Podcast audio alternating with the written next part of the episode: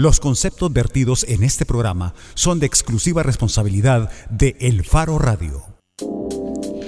¿Qué tal? Bienvenidos a El Faro Radio. Hoy es 16 de noviembre de 2017. Soy Karen Fernández. Estoy en compañía de Malu Noches y de Nelson Rauda. Hola María Luz.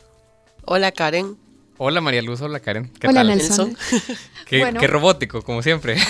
bienvenidos al Faro Radio. La novedad de hoy es que no está Ricardo Vaquerano porque está de vacaciones. Así es que bueno, Ricardo, no sé si nos está escuchando. Creo que no. Pero bueno, para todos los que están acostumbrados a escuchar a Ricardo Vaquerano, Ricardo Vaquerano está de vacaciones, así es que no está ahora en el programa ni va a estar por las próximas semanas. Así es, pero... Eh... Vamos a empezar y mira, esta fecha, de hecho es una de esas fechas que nos recuerdan sobre la élite de violencia, la élite, la espiral de violencia y de impunidad también en la que vive este país.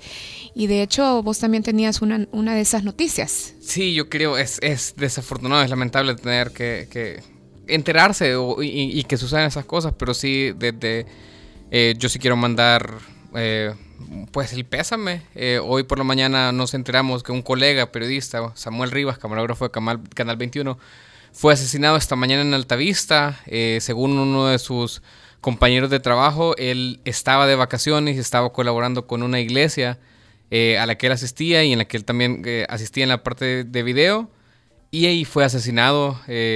todavía no sabemos más detalles del caso, pero es lamentable y pues mandamos un, abrazo a la, gente, a su, a su, familia, a sus compañeros de trabajo. Nos solidarizamos porque, pues sí, es, es, es una persona a la que yo personalmente estaba, no, no, no te voy a decir que soy amigo, pero lo, veíamos pues constantemente en coberturas, en eventos en los que coincidíamos. Eh, he estado viendo reacciones de gente del gremio, sobre todo los fotógrafos, eh, pues muy dolidos por la noticia y lo que también nos queda pedir es exigirle, de hecho, a la Fiscalía General de la República y a la Policía Nacional Civil una investigación exhaustiva que concluya las causas por las que Samuel fue asesinado. Eh, sabemos que la situación de los periodistas en El Salvador es complicada. Hace pocos meses eh, estamos nosotros, digamos que en el ojo del huracán por amenazas de muerte y por ese tipo de cosas. Eh, si Samuel fue un objetivo de criminales por eh, razón de su trabajo, pues le exigimos a la fiscalía y a la policía que lo hagan saber y que lleven a la justicia a, a los responsables de este, de este crimen y eso nada más. Bueno, y cuando yo hacía referencia a la fecha y a esas noticias terribles que nos siguen acompañando en muestra de la violencia y de la impunidad en nuestro país. Eh, también estaba pensando en la conmemoración de la masacre que ocurrió el 16 de noviembre de 1989 en la UCA, donde fueron asesinados seis sacerdotes jesuitas, una de sus colaboradoras y su hija. Hoy se cumplen 28 años desde esa masacre. Pero además hay también eh, un hecho al que queremos eh, referirnos y es que la Corte Suprema de Estados Unidos rechazó ayer, 15 de noviembre, en la víspera del 28 aniversario, la última apelación posible del ex viceministro de Seguridad salvadoreño para evitar su extradición a España. Estamos hablando del coronel Montano. España está reclamando, de hecho, al coronel Montano por la muerte de los sacerdotes en 1989. La presencia del coronel Montano ante la Audiencia Nacional es la llave para que se inicie eh, el juicio oral en el que están acusados una veintena de militares salvadoreños desde 2008. En España, los arreglos para recibir al militar están listos desde el pasado 1 de noviembre. Y bueno, sobre este tema queremos hablar con Benjamín Cuellar, que está en línea ya, nos ha eh, concedido un espacio para hablar telefónicamente con él. Hola Benjamín, eh, ¿qué tal? Bien, bien, gracias. ¿Qué tal? Bien, bueno, Benjamín, te llamamos porque sabemos que mucho del trabajo eh, que se hizo en El Salvador para precisamente posibilitar eh, el enjuiciamiento de, Inocente Montano, eh, que se va a realizar ahora en España, eh, que vos estuviste involucrado en ese trabajo. ¿Qué significa para El Salvador y para el caso de jesuitas que, se abra este proceso finalmente en, España? Mire, pero bueno, yo estoy metido en esto desde antes de la querella. También fui testigo ahí en la Audiencia Nacional, pero la UCA institucionalmente no se metió. Este, ¿Qué significa? esto para El Salvador? Eh, yo creo que, en primer lugar, demostrar que 25 años después del fin de la guerra y a 25 ya en la víspera del informe de la presentación pública de la Comisión de la Verdad, El Salvador no ha cambiado. O sea, se sigue aplicando la ley y funcionando las instituciones dependiendo quién es la víctima y quién es el victimario. Entonces, eh, en este caso hicimos de todo, todo lo posible, demandamos a, a cinco, seis coroneles, entre generales y coroneles y al presidente Cristiano en el 2000 y nada, nada. Entonces, este esfuerzo externo por lo menos tiene ese simbolismo, que puede animar a la gente o debería de animar a la gente a hacer lo que no se ha hecho, organizar antes durante el de la guerra. Porque solo una sociedad demandante es la que puede garantizarse que existe un Estado La sociedad salvadoreña de ser demandante desde hace mucho, mucho rato. Benjamín, solo eh, lo que sucedió ayer fue, digamos, la última valla que, le puso la defensa de Montano al proceso de extradición. Eh, ¿cómo, ¿qué debemos esperar ahora? Es decir, eh, tenemos, sabemos, por ejemplo, que, es un proceso de extradición que ya estaba aprobado, que ya logísticamente está preparado. ¿Qué se viene ahora en, el proceso en España? ¿Qué es lo que va a pasar? En los próximos días, bueno, en primer lugar, que en los próximos días Montano huele a España, Este, y que se pase la fase de sentencia, el proceso, porque lo que se necesitaba en la Audiencia Nacional de España es tener al menos uno de los imputados presentes, si no, no podía hacer nada. Ahora ya tiene este imputado, se va a ser extraditado y va a estar presente, entonces se pasa la fase de sentencia y ahí se valoran las pruebas, todas las recabadas en la fase de instrucción y se eh, emite el país. Benjamín, ¿qué pasa si a su llegada a España Inocente... ¿Qué pasa? hablar más fuerte? Sí, Benjamín, soy Karen Fernández. ¿Qué pasa si a la llegada de Inocente... Hola, hola. Benjamín, soy Karen Fernández. Bueno. Estamos conversando con Benjamín Cuellar. Benjamín Cuellar, que recordemos fue director del Instituto de Derechos Humanos de la UCA, el IDUCA, durante muchos años, está hablando con nosotros sobre cómo eh, cambiará o qué significa en el proceso de la Audiencia Nacional de España la llegada de Inocente Montano. Benjamín, le estaba consultando qué pasa si a la llegada a, España de Inocente Montano él se niega a testificar. No, no, él, no va como testigo, él va como imputado. Entonces, quiera o no quiera declarar. Ajá. Este, a declarar es la palabra adecuada. Se valoran, se valoran las pruebas. Este, eh, a mi temor, se los digo, es que vaya a echarle la culpa, toda la culpa, al general René Emilio Ponce, que en aquel tiempo era coronel, y con que así pretenda limpiarse. No creo que sea una buena estrategia porque, según las pruebas recabadas, Eso eh, lo dice a última hora, ya cuando estén en el mantillo de los acusados en la Audiencia Nacional de España, y el sentido común le diría cualquier, ¿verdad?, plecado o juez, ¿verdad?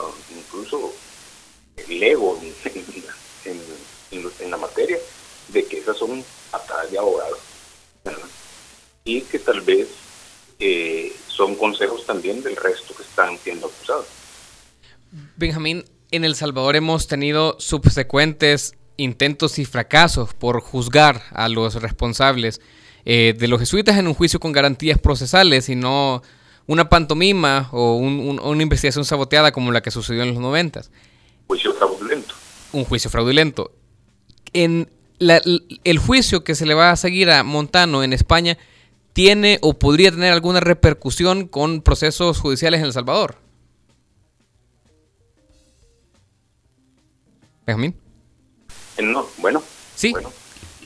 No necesariamente. No, no necesariamente. Porque es, son dos jurisdicciones aparte, la jurisdicción salvadoreña y la jurisdicción universal. ¿verdad? Este, podría haber tenido repercusiones si el caso, después del informe de fondo de 1999 de la Comisión Interamericana de Derechos Humanos, hubiera pasado a la Corte Interamericana de Derechos Humanos y se hubiera eh, fallado condenando al Estado salvadoreño y ordenándole investigar, sancionar, cosa que no pasó. No se mandó el informe de la Comisión Interamericana a la Corte Y, eh, eh, pero además, los fallos, las sentencias de la Corte Interamericana de Derechos Humanos, tengan o no tengan que ver con la guerra, ¿verdad? o con la violación de derechos humanos, como en el caso de García Prieto, que se ha condenado hace 10 años al Estado salvadoreño, tampoco cambien gobiernos y cambien cortes y cambien todo.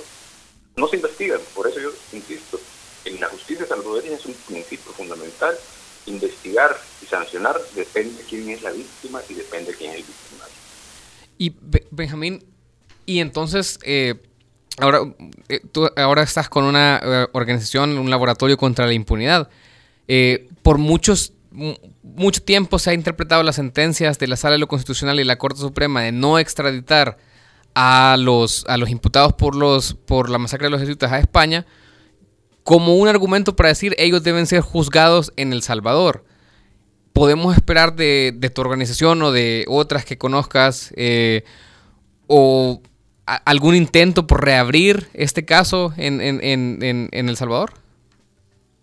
Bueno, ya pasó y más de un año de, que se declaró inconstitucional la amnistía, que fue, eh, bueno, en el caso de la UCA, cuando en el 2000 se hizo una audiencia inicial contra, teniendo como imputados a Cristiani, Ponce, Cepeda, Montano, etcétera, etcétera, Elena Fuentes y el que era general Larios, el general Larios, que era ministro de la Defensa, nosotros presentamos cuando era experto de la UCA esa demanda en la fiscalía y la juez dijo que no se aplicaba la amnistía, pero que los dejaba sobreseía por eh, la prescripción, cosa que es contradictoria, es una reguleada también. Pero este yo creo que la llamada a hacer algo es la UCA. Y ya pasó más de un año y algo de meses de la declaración de inconstitucionalidad y no se ha hecho nada. Entonces, es el argumento que, que tenía bueno, que tuvo la UCA cuando presentamos la querella en España, yo como una Cuellar, personal, este, ese era el argumento que decían, de que era, tenía que resolverse acá, pero acá está demostrado que no se va a resolver nunca. Hay que meterle presión, ¿verdad? Y una de esas presión, parte de esa presión era lo que está pasando ahora en España. Sí, porque es, es, es, contradictorio, en cierta forma, que vaya a suceder un juicio en España en el que hay probabilidad de que Montano termine condenado y que en El Salvador eh, no sucede nada cuando fue aquí donde se comete el crimen. Pero más aún, el Salvador, que la UJA está pidiendo conmutación de la pena del, del coronel Benavides, cuando podrían haber pedido mejor arresto domiciliario. Bueno. Gracias, Benjamín, por aceptar nuestra llamada. Bueno, gracias a ustedes. Un gusto. Bueno, estábamos conversando con eh, Benjamín Cuellar. Benjamín Cuellar eh, reaccionaba a esta noticia que conocimos ayer de que el coronel Inocente Montano será llevado a España luego de un proceso en el que intentó ante la justicia estadounidense evitar su deportación, finalmente su extradición a España. Finalmente será llevado, como explicábamos al principio, Montano es reclamado por la Audiencia Nacional de España para eh, que siga un juicio donde están acusados él y otros militares salvadoreños por haber participado en la masacre de los sacerdotes jesuitas en 1989. Hoy exactamente hace 28 años.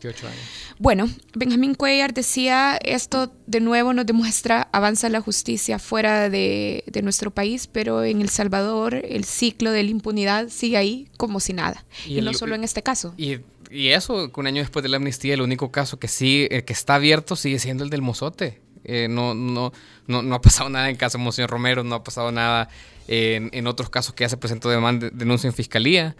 Eh, y bueno, eso es lo que, que, que, ya no nos corresponde a nosotros como periodistas, pero lo, lo decía Benjamín, a una sociedad que tiene que ser demandante de que estos procesos se lleven a cabo y se cumplan. Así es. Bueno, así iniciamos entonces el Faro Radio. Los invitamos a que participen también de este programa a través de nuestras redes sociales en Twitter nos pueden encontrar en la cuenta del Faro o nos pueden escribir directamente a la cuenta del Faro Radio que es arroba el Faro Radio y también pueden seguir esta transmisión a través de la página de Facebook de Punto 105. Ahí hay una transmisión en vivo del programa. Cuando regresemos, aprovechando que María Luz está aquí, Malu, vamos a hablar de cine y también más adelante vamos a hablar de ballet. De ballet. Así es que ya regresamos. El Faro Radio. Hablemos de lo que no se habla. Estamos en punto 105. Así sonaba antes.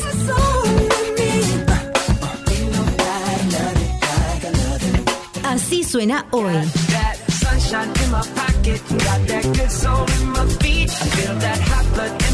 La mezcla perfecta de los éxitos de los 90, 2000 y lo mejor de hoy. Punto 105. Joven adulto. Cinco años. La tecnología usada por Bloques de la Peña nos diferencia de los demás. Pesan menos, logrando transportar más unidades por camión. Pegas más bloques por hora, absorben menos agua y nuestras aristas y huecos tienen mejor acabado. Bloques de la Peña no solo cumple la norma de la construcción, la supera. Llámanos al 2241 4500. Bloques de la Peña, tecnología que no te falla. ¿Cómo tú crees que este un ministro eh, gana tres mil gana solo 3 mil dólares y tiene subalternos que ganan 5 mil, 6 mil, 7 mil dólares? ¿Tú no crees que le están pasando un cheque por debajo de la mesa? El Faro Radio. Hablemos de lo que no se habla. Martes y jueves, una de la tarde, en punto 105. Si te apasiona la tecnología, el internet y los videojuegos, escucha Tech Lovers, tu espacio donde encontrarás noticias, debates y experiencias del mundo tecnológico. Todos los lunes de 7 a 8 de la noche aquí en punto 105. Así sonaba antes. Todo el tiempo estoy Así suena hoy.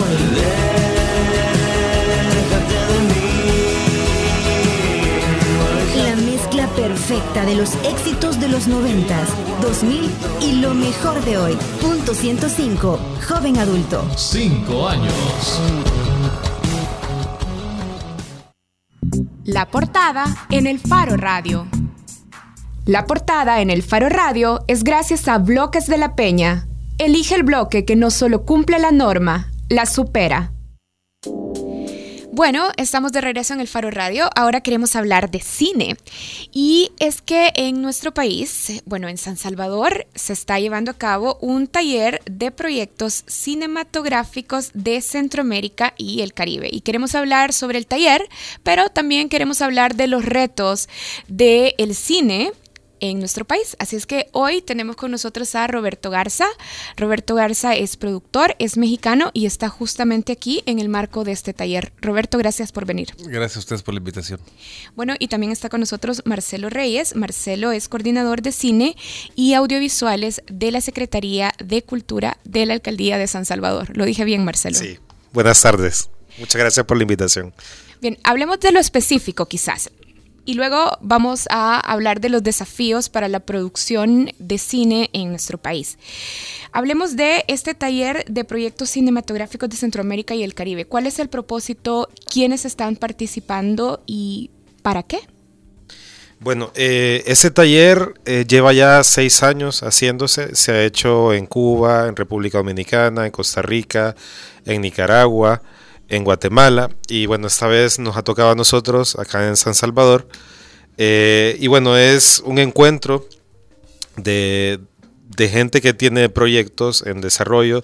Está un director y un productor representando a 15 proyectos eh, de, toda la región de, Centroamérica y el Gran Caribe, como lo, llama Ibermedia, que incluye a Colombia y a, y a Venezuela. ¿no? Entonces, eh, nos acompañan también asesores de España, de México, como Roberto, eh, de Argentina, de Brasil. Y la idea es un poco, bueno, discutir estos proyectos y ponerlos eh, en un ámbito mejor para que puedan despegar y puedan convertirse no en proyectos cinematográficos, sino ya en películas, ¿no? Y es un requisito la forma en la que llegan estos proyectos, es decir, tienen que llegar en súper bruto, ya avanzados en por lo menos haber hecho que filmación de algo, o no importa en qué estado esté. ¿Cuál, ¿Cómo es ahí el juego? No, son proyectos eh, que están en desarrollo. Entonces también varía dependiendo del tipo de proyectos y hay una selección previa para ver qué proyectos son los que se escogen para participar en este taller. ¿Y qué proyectos están participando? ¿Qué tipo de proyectos fueron seleccionados para participar? Hay ficciones y documental y básicamente de directores de la zona de Centroamérica y el Caribe. De Centroamérica y el Caribe. el Caribe. ¿Por qué en, la presentación que ustedes hacen, en el documento que tuvimos acceso, por qué dicen que se trata de un evento inédito en el ambiente cinematográfico nacional? ¿Qué es lo innovador de un taller como este? Bueno, es la primera vez que se, que se juntan tantos cineastas de, de la región en nuestro país, eso no, no había pasado nunca. Eh, y también es inédito porque eh, contamos también con la venida de eh, autoridades de la, de la CASI, que es la Confederación de Autoridades Cinematográficas de Iberoamérica.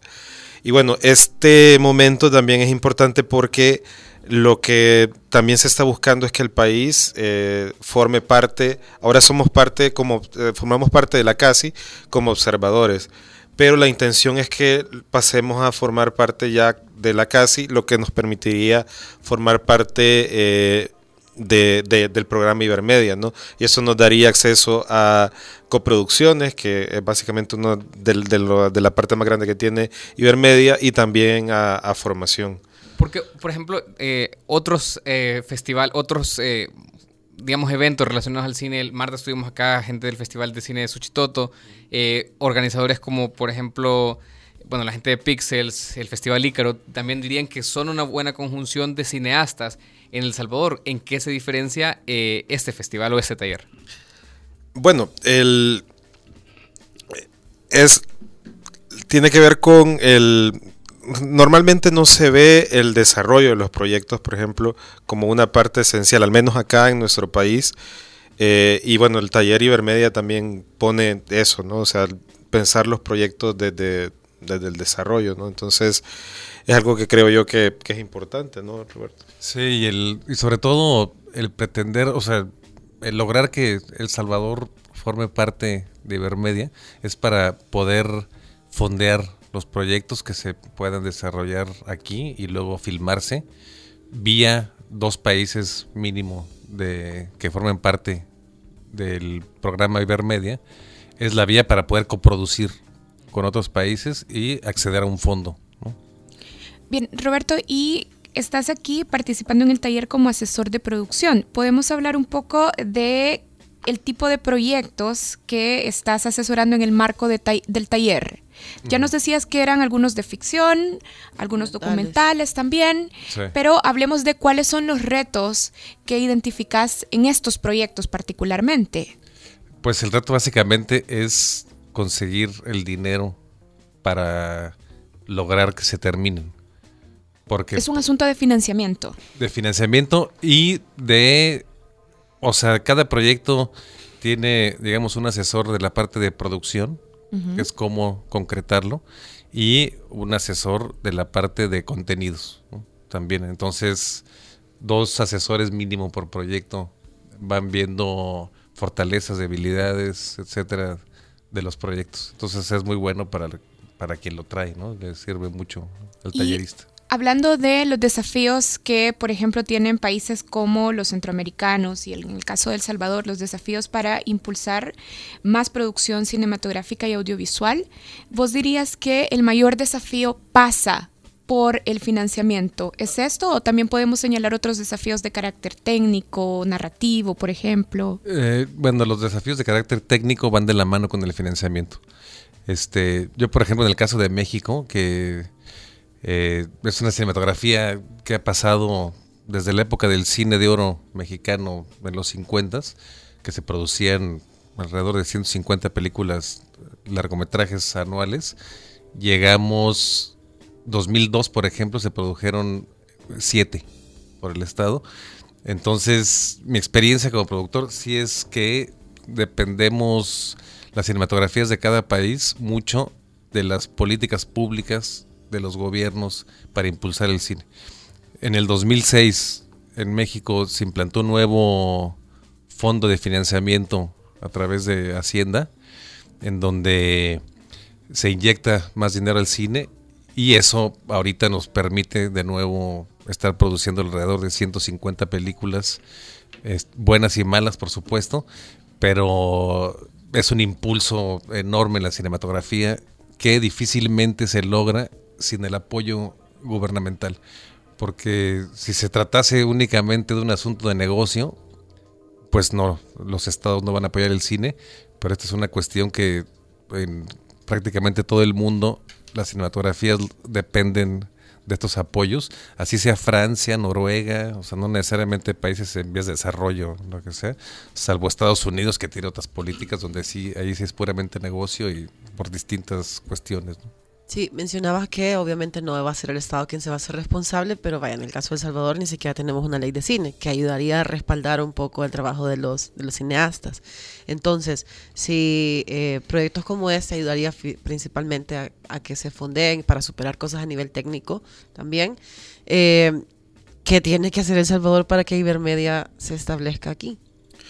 Bueno, eh, eso en parte es lo que se está tratando de, de hacer en estos días. Eh, y tiene que pasar por eso, ¿no? Tiene que conformarse acá eh, un, un, ente que quede como responsable, ¿no? De, esta parte que sí tenemos, eh, está la, la, Dirección de, de Cine Audiovisuales de, de, la Secretaría de Cultura, pero bueno, tiene que haber un vínculo entre Ibermedia y, y, esta, y esta oficina, ¿no? Un vínculo que, un convenio. ¿Y a cine? Eh, y, a, cine también es parte de esto. Bueno, el presidente de la, de la asociación eh, ha sido parte también de, este esfuerzo. Y bueno, lo que se está logrando eh, y lo que se quiere más bien lograr es eso, ¿no? Que el, se logre firmar un convenio en el que El Salvador empiece a formar parte ya de, de, de Ibermedia, ¿no? Entonces es como lo, que se está buscando y es como el, reto. En teoría es algo rápido, porque parece que es como, bueno, pongámonos de acuerdo porque todos queremos dinero para financiar nuestros proyectos, o es algo que, digamos, incluye algún tipo de burocracia. Claro, no, eso, eso definitivamente, pero lo que sí se requiere es la, voluntad política, ¿no? Entonces, y eso es lo que... Tiene que haber un eh, respaldo de... Sí, claro. Entonces, eso es lo que bueno, se está buscando ahora, ¿no? Que lograr conjuntar a toda la gente eh, involucrada en esto y que los, acuerdos políticos se logren. La, burocracia siempre igual va a estar detrás, pero si hay eh, la voluntad política, creo que se, se bueno, puede viene la campaña para diputados, así que habría que aprovechar. Eh, Roberto decía una cosa bien interesante que es la necesidad de políticas públicas para impulsar el cine. Y bueno, México es una economía obviamente mucho más grande que El Salvador, pero me imagino que también se enfrentarán a preguntas como estas. ¿Por qué un país debería invertir en cine? O sea, yo pienso en un país como El Salvador, en que ahorita mismo en la Asamblea Legislativa se está discutiendo el presupuesto nacional del año que viene, hay carencias en educación, en seguridad, en salud, en un montón de cosas. ¿De qué le sirve al país invertir en que se haga cine? Eh, sobre todo porque es la cara de un país ante el mundo, en gran medida, y que se cuente desde el propio de la, desde la propia gente del país, mostrar también esa cara. Por eso eh, estos fondos no procuran, no, no pretenden, digamos, recuperar la, inversión, sino lo que se gana es plenamente en cuestión cultural. Y más allá de que puede ser también un negocio, sin diseñar el negocio, pero lo importante es eso, o sea, mostrar la moneda. Por eso un cine como el de Estados Unidos o sea, esa la idiosincrasia estadounidense es tan influyente en gran medida por su cine, que lo exportan a todo el mundo, etcétera. Entonces, pues para dar rostro a un país. E-, esa explicación me dio a entender por qué no hay apoyo al cine en este país, porque el qué, cara puede mostrar El Salvador al mundo si se hace cine local. Bueno, pero ya hemos visto producciones importantes. No financiadas por el Estado. No, por supuesto. Ah, a eso, es, fondos propios y algún no que otro patrocinador. Pero sí, creo que es importante eso que mencionaba él, porque más allá de la cara que se da del país hacia afuera, también es esto de cómo el país se identifica con lo que se está produciendo dentro y, decir, bueno, bueno, voy a ir al cine no a ver Marvel y lo que sea, sino la historia que se está haciendo de, un personaje local. Sí, así es, porque si no, uno también se pregunta, pues, ¿por qué apoyar el deporte, por ejemplo? ¿Por qué apoyar la educación? Cosas que no van a remunerar inmediatamente ni nada, pero... Y el cine definitivamente es parte de la cultura, ¿no? De, Bien, supongamos que superamos el eslabón del el financiamiento, es decir, que hemos avanzado muchísimo hacia esa utopía y que tenemos en efecto eh, un Estado a través de diferentes institutos o un instituto de gobierno que financia la producción de cine. Pero, ¿quiénes son los otros actores claves que también tienen que impulsar la producción cinematográfica, más allá del Estado? El, bueno, la propia educación, que no necesariamente tiene que, salir del Estado, digamos. Puede ser con instituciones públicas, este, privadas, ¿no? Sí, la, academia. Y formar cineastas. O sea, en México, por eso les decía, este, tuvimos una crisis tremenda en los 70s, 80s, 90s, se empezó a levantar. Y a partir del año 2002, que fue cuando se empezó a inyectar más dinero a esto, que también representa un, es mínimo contra el presupuesto de una nación. Lo que se puede dar, lo, poquito que se puede dar es mucho para la cinematografía de un país y eso ha tenido como frutos pues que ha habido grandes ya cineastas mexicanos que sin esta manera, sin estos fondos, imposible que salieran a la luz. Quizás esta pregunta podría parecerles obvia, pero vaya, en este, en este mundo donde ahora todos tenemos acceso a una cámara y donde todos pensamos que podemos documentar y construir narrativas a menudo y videos, etcétera, etcétera, ¿qué implica formar cineastas?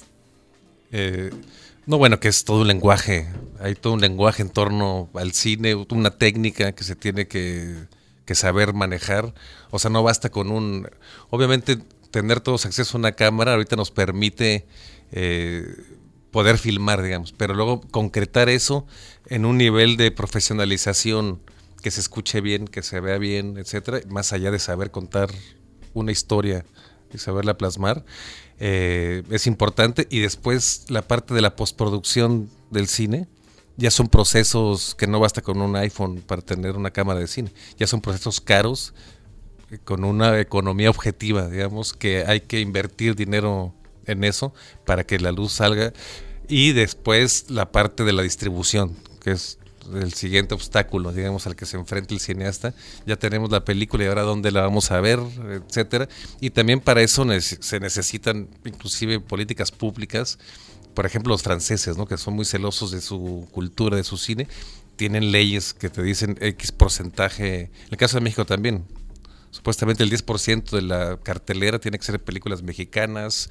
Hay que protegerlas, porque si no, el dueño de una sala de cine con Marvel va a hacer más dinero que con una película local. Entonces eso tiene que venir del, del Estado, de, de leyes. ¿no?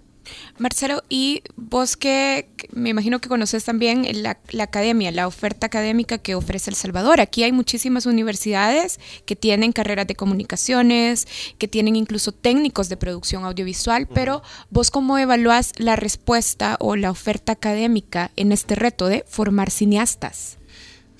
Es que pasa con eh, la academia acá es enfocada en, bueno, hacer audiovisuales, pero más enfocado en el tema periodístico, en el tema eh, de publicidad, pero no en el tema de, del cine, ¿no? Que es contar una historia, eh, ya sea con, personas eh, que están viviendo su historia o personas que están representando la, vida de los otros, como el caso de los actores. Eso creo que a pesar de que sí tenemos en, en la academia clases ¿no? que, hablan sobre eso, eh, no, no hay como este, este desarrollo por contar historias a través de, una cámara. ¿no? Eso todavía es una deuda que, tiene pendiente nuestra, nuestra academia. Yo creo que también es importante retomar esto de la educación, que no es solo formar cineastas, sino que no importa si los tres recibimos la misma clase y ninguno va a tomar una cámara para o va a escribir un guion, sino formar criterio porque también eso le ayuda a la, a la gente a decidir a la hora de ir al cine. No va a haber siempre lo de Marvel, sino que de pronto puede ver un documental hecho en México, en Guatemala, donde sea. Entonces creo que eso es como parte importante también de lo que engloba eh, la educación en temas de cultura, sobre todo, sea cine, sea música, teatro, etcétera, etcétera. Y creo que por ahí también va como el reto que se intenta plantear eh, con estas cosas. Y sí. ¿Qué otras actividades están eh, programadas eh, en el marco de, las actividades también del Festival de Cine de, San Salvador, Marcelo? Y bueno, eh, esa es una actividad que viene luego. Justamente, bueno, esta tarde sí quisiera invitarlos a, las personas que nos escuchan. Tenemos una charla acerca de las políticas públicas, ¿no? Y nos acompaña Adelfa Martínez, que es la, la responsable de la CASI. Eh, y bueno, vamos a hablar esta tarde en la Casa Tomada a las 3.30 sobre políticas públicas y, cine, ¿no? Entonces, eh, es la última actividad que tenemos en el marco del taller de Ibermedia. Y del 27 de noviembre al 9 de diciembre empezamos con el taller, perdón, con el Festival Internacional de, de, Cine de San Salvador. ¿Y qué producciones van a exhibirse en el festival? Bueno, este año traemos Tarde para la Ira, que es una película eh, española. Traemos Los Modernos, que es una uruguaya. Traemos Tesoros, que es una película mexicana. Eh, traemos eh, también tenemos cine salvadoreño y cine centroamericano. Eh, vamos a tener, por ejemplo, Morazán, que es una película que recién se acaba de estrenar en Honduras, que cuenta la vida de, Morazán. Y también vamos a tener eh, charlas y, talleres. Vamos a tener un, taller de asesoría de guion eh, con Cecilia Ruz, que nos acompaña desde Chile. Y también vamos a tener un taller sobre efectos especiales con Carlos Argüello, quien ha trabajado en películas como Narnia, eh, Rápido y Furioso, en esta parte eh, conformando equipo de, efectos especiales. Voy a hacer una trampa porque rara vez tenemos nosotros en la radio la oportunidad de, entrevistar a dos personas que hablen casi del mismo tema en la misma semana. Como te decía, el martes tuvimos a la gente del Festival Internacional de Cine de Suchitoto. ¿Cuál es la visión de usted? Eh, y ellos nos decían que ellos quieren ser el cane salvadoreño. ¿Cuál es la visión del Festival de, de, Cine de San Salvador? ¿También quieren ser canes o quieren ser otro tipo de festival? ¿O, qué es lo que aspiran a hacer de aquí en 10 años? Eh, bueno, a nosotros lo que nos interesa es que el cine iberoamericano se conozca, ¿no? Porque pasa que en nuestras pantallas, bueno, como ya lo hemos estado repitiendo toda la entrevista, eh, está Marvel y, y bueno, entonces la idea es un poco que que nos conozcamos a través de, del cine, que nos conozcamos, que conozcamos Latinoamérica a través del cine. Entonces, si nos gustaría eh, ser un referente del cine iberoamericano, ¿no? Entonces, no me, no me gusta la, la idea de que nos comparen con Cannes. Eh, igual Cannes es otra, otro festival, pero sí lo que queremos ser es un referente del cine iberoamericano que nos podamos ver. Te voy a hacer otra un poco más, porque puede ser más complicada. Y, si, y es si el festival tiene sostenimiento, o sea, porque sabemos que es como una cosa de la alcaldía, y si tiene sostenimiento más allá de marzo del otro año, que la, la, administración de la alcaldía puede cambiar. Bueno, de hecho va a cambiar de manos, aún si queda el mismo partido, pues.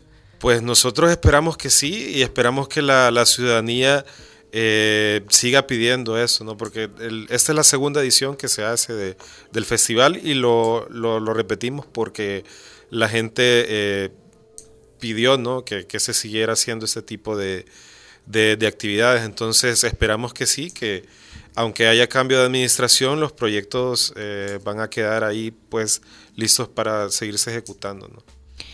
Bien, bueno, María Luz. Yo solo quiero decir algo a partir de, ¿Ah? del tweet que veo que el Faro Radio acaba de poner, que está bien, pero que la gente sepa que yo no tengo nada en contra del cine comercial ni de Marvel. O sea, está bien. Ah, ya solo lo querías aclarar. Sí, porque después me va a caer encima de que sí. No, no, no. yo estaba a punto de preguntarles eso a, Roberto y a Marcelo. Fíjate si ellos tenían algún interés en contra de, de Marvel. No, Vos ya aclaraste que no. No se trata de eso, ah, ser industria, creo. Pero, pero por favor respondan, porque me parece que yo soy la, la, la activista aquí.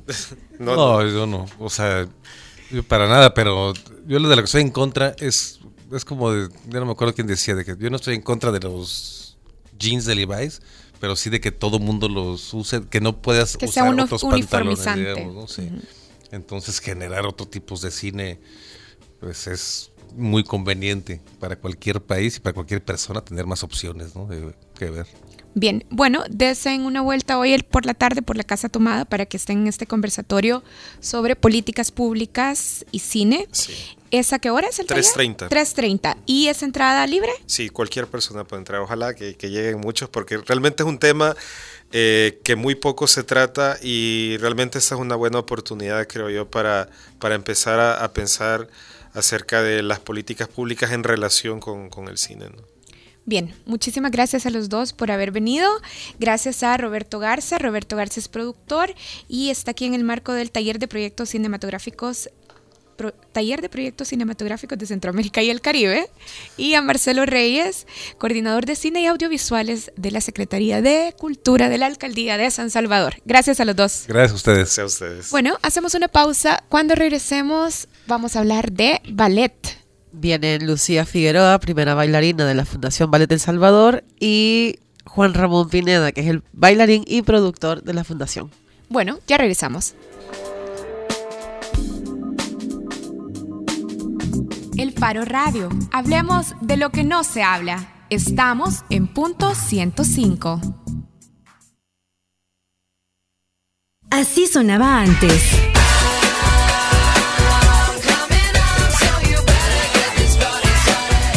Suena hoy.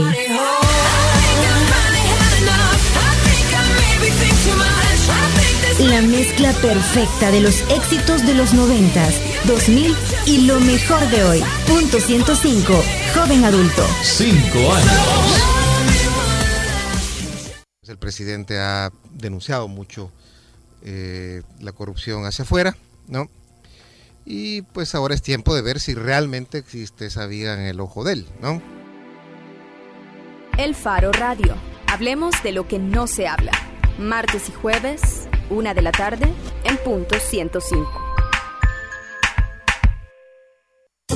La tecnología usada por Bloques de la Peña nos diferencia de los demás. Pesan menos, logrando transportar más unidades por camión. Pegas más bloques por hora, absorben menos agua y nuestras aristas y huecos tienen mejor acabado. Bloques de la Peña no solo cumple la norma de la construcción, la supera. Llámanos al 2241-4500. Bloques de la Peña, tecnología que no te falla.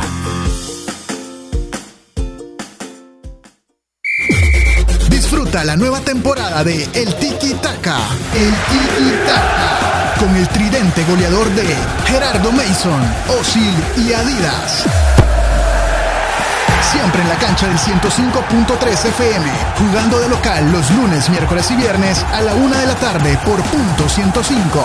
Este programa es presentado gracias a Gasolineras DLC.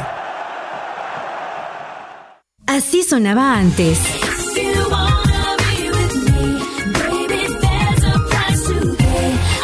Así suena hoy.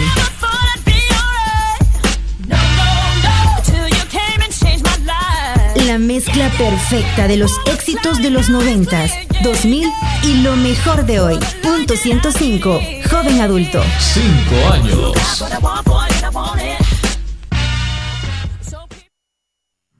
La contraportada en el Faro Radio. Bueno, estamos ya en el Faro Radio. Aquí nos estamos divirtiendo muchísimo. Ajá. Súper, súper, súper bien. Bueno, voy a Fernanda sabe de presentarles, ballet. voy a presentarles a nuestros invitados que sí saben de ballet, porque aquí Nelson Rauda estaba queriendo aparentar. Se sabe un par de palabras, decir lo que sabes. ¿Gran plie? No. Eso, es- ¿Qué más sabes? Solamente eso, cara. Bueno, ahora están con nosotros Lucía Figueroa. Lucía es primera bailarina de la Fundación Ballet del Salvador. Y también está con nosotros, hola Lucía. Hola. Para que vean que es cierto que aquí la tenemos. Y también está con nosotros Juan Ramón Pineda. Juan Ramón es bailarín y productor de la Fundación Ballet del Salvador también. Hola Juan Ramón. Hola, ¿qué tal? ¿Cómo están? Y también está con nosotros Malu Noches, De regreso. periodista y utilera de, Ah, no, aparentemente. mentira, de la Fundación Ballet El Salvador. Sí, he estado muy eh, entrometiéndome demasiado en los asuntos de la fundación, entonces bromeábamos en que me van a poner a mover telones, la utilería. Conta por qué. No, eso todavía no lo puedo decir, pero en, alguna, en algunas semanas, no voy a decir cuántas, se está preparando algo que tiene que ver con Alcira Alonso, que es la maestra de la danza clásica en el país. Entonces, no voy a dar más detalles porque spoiler, ve ahí. Y pues sí. Este, pero bueno, nos planteábamos para esta sección cómo hacer rentable el ballet en un país como El Salvador. Eh, Lucía está metida en eso desde los 11 años y bueno, ha ido creciendo en las tablas.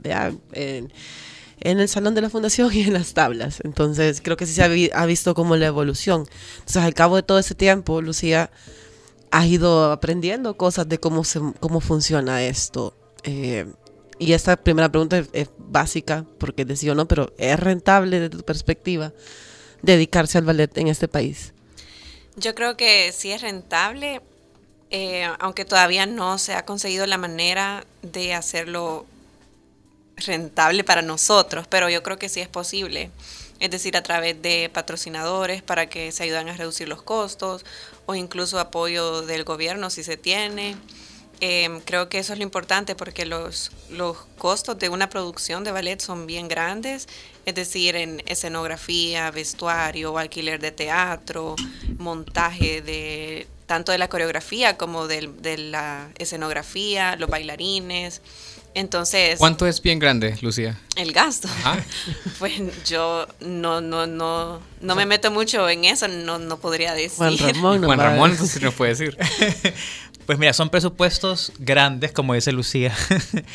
Eh, son presupuestos grandes que quizás eh, suben de los 10 mil dólares por producción. Por producción. ¿Verdad? Y, y lastimosamente en nuestro país no, te- no contamos con temporadas lo suficientemente amplias como para que esa inversión eh, se pueda disolver entre varias presentaciones, sino que contamos con un fin de semana por, por, por producción, lo cual genera que el gasto, eh, la inversión que se haga para, para, para esos montajes eh, tenga menor eh, cantidad de tiempo para re- retornar esa inversión. Y es recuperable, es decir, normalmente es recuperable o siempre o se opera con pérdidas. Se opera con pérdidas, hay, hay, hay producciones que son más exitosas que otras, sin embargo, sí, sí es necesario, como dice Lucy, el apoyo de instituciones gubernamentales, ONGs y por supuesto de la empresa privada con sus patrocinios. Yo tengo una pregunta porque hay una entrevista que el Faro publicó con Lucía hace tres años que se titula así, en la fiesta bailo reggaetón, ni modo que baile ballet ahí. Se va a levantar, Lucía. Y eh, en esa entrevista le hacíamos una pregunta y es que si creías que se podía ganarse la vida eh, bailando ballet en El Salvador y eh, hace tres años nos decías que sí. ¿Seguís pensando lo mismo? Sí, o sea, sigo pensando que es posible porque muchos países en América Latina, casi que Centroamérica es todavía la única parte del continente que no tiene compañías donde los bailarines vivan de bailar. México, Argentina, Paraguay, Colombia, casi todos los países, o sea, tienen compañías formales y los bailarines ganan bien. Entonces yo no, no veo por qué El Salvador tenga que quedarse atrás. Es decir, tenemos las mismas capacidades que tienen los demás, tenemos bailarines buenos, entonces yo creo que solo es de encontrar la manera de hacerlo bien, tener el apoyo y, y yo creo que sí es posible. ¿Y Juan Ramón? Claro que es posible. No, sí, justamente como dice Lucía, hay que tomar ejemplos de otros países de Latinoamérica, ¿verdad? Que, que si, si nosotros no estamos como a la- al nivel eh, socioeconómico de Buenos Aires, Santiago, estas ciudades grandes, sí tenemos el talento, tenemos el, el recurso humano y también el apoyo, ¿verdad? Eh, para lograrlo, quizás no están las mismas oportunidades laborales que en otros países, ¿verdad? Que tienen compañías gubernamentales, compañías privadas. Acá está la Compañía Nacional de Danza, eh, que sí tiene en, en- en- en- en nómina a sus bailarines. También la alcaldía tiene una compañía municipal de danza, eh, que son oportunidades eh, laborales para nuestros bailarines, ¿verdad? Fundación Ballet del Salvador, esa es la misión principal de la fundación, el objetivo de Doña Alcira, poder brindar a través de la compañía Ballet del Salvador eh, un espacio para los profesionales de la danza, ¿verdad? A lo largo de los 25 años de la, de, de la, de la fundación y todo el trabajo de Doña Alcira, se ha ido cimentando las bases para que proyectos como la Compañía Nacional de Danza o la Compañía Municipal, el Ballet de San Salvador, eh, puedan tener estas oportunidades ahora gracias al trabajo que Don Alcira ha venido haciendo desde que vino al país. Mencionaba Lucía al principio que le parecía que sí era rentable hacer ballet, aunque no la forma de que eso fuera rentable para ustedes. Yo creo que puede ejemplificarse un poco en que no son los únicos que bailan ballet en este país. Hay otras academias. Entonces, ¿cuál dirían que marca como la diferencia entre, vaya, porque por ejemplo, justamente esto lo hablábamos con, con Juan Ramón el otro día, de viene Cascanueces. Y yo cuando lo vi pensé, de verdad, porque sé que ustedes van a presentar Cascanueces en diciembre, que era de ustedes, pero me fijé y es la Academia de Diana Aranda, que también fue alumna de Alcira. Entonces, ¿hay como algo que los que la separe o por el contrario, algo que una todas estas otras eh, academias que están pululando por ahí alrededor de ustedes? O sea, las demás academias, bueno, lo que pasa es que la Fundación Valle del Salvador en sí se divide en dos partes la parte de estudiantes y la, para la compañía. Entonces, por ejemplo, las estudiantes, o sea, ellas no pueden esperar que se les pague por bailar, por ejemplo, en Cascanueces, porque ellas están aprendiendo, ellas están eh, sacando conocimiento de, estas oportunidades que se les den de participar en las obras. Entonces, eh, bueno, por ejemplo, yo no sé las demás academias si ya tienen algunos bailarines que, que ya los consideren profesionales y que obviamente ya no, ya no paguen por las clases, sino que al contrario ellos esperan recibir un, pues un, digamos, no, no, precisamente salario, pero un reconocimiento monetario por haber bailado, que ya es el caso de muchos bailarines que están con Doña Alcira. Entonces, esta es como la diferencia marcada entre la parte académica de la fundación y la parte profesional. Y lo otro también es que creo que al final hay como un hilo entre todas, que creo que pasa por, por Alcira Alonso. Claro y que también entre, o sea, no es que ustedes se vean como competencia, porque están bailando, por ejemplo, sé que Stefan baila con, otras compañías, porque hacen falta bailarines hombres en este país. Eh, Stefan Mois. Sí, perdón. sí, perdón. Stefan Mois, que es eh, en la mayoría de ballets el compañero de Lucía. Ya, ya me cruzaste. Este, y eso, no, que se, no es como, ay, bueno, y entonces aquí vamos a ver quién gana más taquilla, nada de eso, sino que al final tampoco es de aquel recelo, sino trabajar todos coordinadamente y no solo interiormente, sino eh, a nivel de región. Eh, vos has ido a Nicaragua, creo que también a Guatemala, van a México, eh, en diciembre van, ¿verdad? Sí. Entonces, contarnos sobre esta unión entre academias a nivel local y regional. Sí, yo creo que eso es algo bien importante porque en sí las academias que hay en el país, o sea, son pocas y cuando una hace de lado a la otra, al final todos nos hundimos, pues. Entonces creo que es mejor si se apoya uno entre otros, por ejemplo, ajá, en el caso de Stefan, que ha bailado con diferentes academias, o también regionalmente en Centroamérica, por ejemplo, ahorita, bueno, este año eh, yo fui a bailar La Bella Durmiente a Nicaragua, fui como invitada principal y ellos también han venido a bailar con nosotros. Por ejemplo, el primer bailarín Orlando López vino a bailar en Otelo. Ahora para Carmen ha venido dos nicaragüenses a hacernos la coreografía, el montaje. Entonces yo espero volver a ir.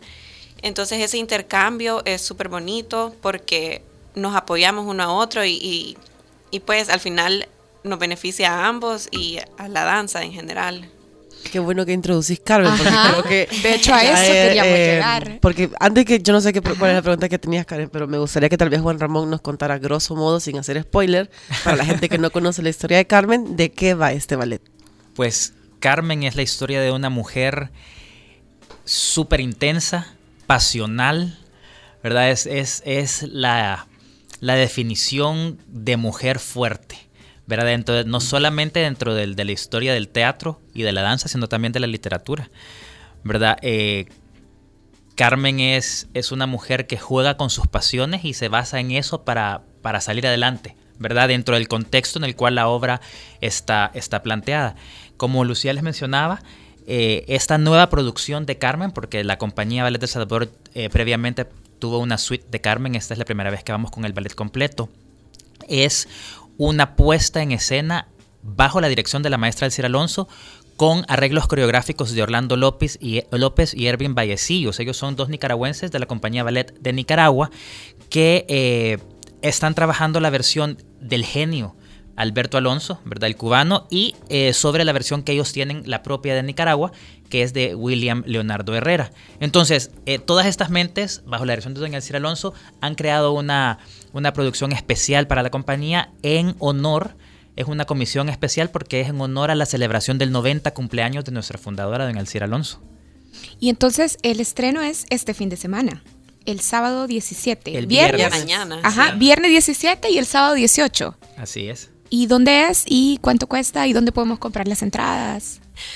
Es en el Teatro Presidente, el viernes a las 7 y media de la noche, el sábado a las 6 de la tarde. Las entradas están a la venta en las taquillas de todo ticket, que están ubicadas en los kioscos de Metrocentro, Centro Comercial del Paseo y Multiplaza, o si no también a través de la página web. Yo quisiera preguntar a Lucía, porque ya vi el ensayo. Este, y porque, bueno, eh, eh, Juan Ramón contaba la definición de fortaleza y de mujer fuerte en el caso de Carmen. Generalmente te vemos en ballets en donde son papeles muy dulces, es decir, la bella durmiente, una, una princesa, digamos. Entonces, ¿cómo ha sido el reto ahora de romper un poco como, porque al final para, para ustedes como bailarines también y para Alcir Alonso, yo a partir del reporte, sé que es muy importante la interpretación que hacen, no solo físicamente bailando, sino de la expresión. Entonces, ¿cómo ha sido este reto? ¿O qué retos te ha supuesto prepararte para Carmen? Sí, bueno, Carmen es un ballet muy distinto a todos los demás, tiene su propio estilo porque Carmen se desarrolla en España, la historia. Entonces el ballet tiene un estilo español en todo el baile, estilo flamenco. Y uno pues cuando hace clase de ballet no hace ese tipo de movimientos. Entonces la adaptación a la coreografía es aprender otros brazos, a mover las caderas, a hacer otros movimientos que no estoy acostumbrada, por lo menos yo. Y entonces ha sido, bueno, desde el momento de aprenderse la coreografía fue súper difícil porque súper irregular y tiene unos movimientos que yo no estoy familiarizada. Y también el reto en cuanto a la interpretación es súper grande porque, bueno, como nos contaba Juan Ramón, Carmen es una mujer muy apasionada, pero también eh, por un momento puede estar enamorada y al siguiente segundo puede ya no querer a la persona.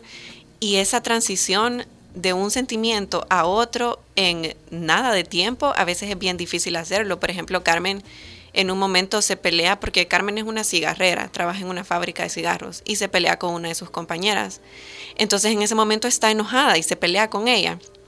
Y luego ya cuando la van a meter a la cárcel por haberse peleado con ella, tiene que cambiar en un segundo y ser una mujer seductora porque hace que no la metan a la cárcel por su seducción con el sargento. Entonces, pero no hay tiempo de pensar en qué momento hay que cambiar. O sea, está enojada y ya tiene que ser diferente. Entonces, esas transiciones son lo que hace más difícil todavía la obra. Yo tengo una pregunta más porque en, la info de Facebook dice que eh, la producción es presentada con una suite Tchaikovsky. ¿Qué es Así eso? es. Fíjate que. o sea, vaya. Te cuento. Como es una celebración especial. eh, y tiene mucho que ver con lo que hablaba Lucía del- del- del- de, la cooperación entre, entre, entre el rubro de la danza. Doña Alcira es, hace mucho hincapié en que todos tenemos que colaborarnos, ¿verdad? Eh, todas las academias, ella colabora con todas las academias que se puede, con la Escuela Nacional de Danza. De hecho, vamos eh, en un convivio este domingo, luego de las presentaciones de Carmen. Ellos presentan su versión de Carmen, una versión contemporánea, y todo es dentro del, del marco de la celebración del cumpleaños 90 de Doña Alcira. Eh, la Tchaikovsky.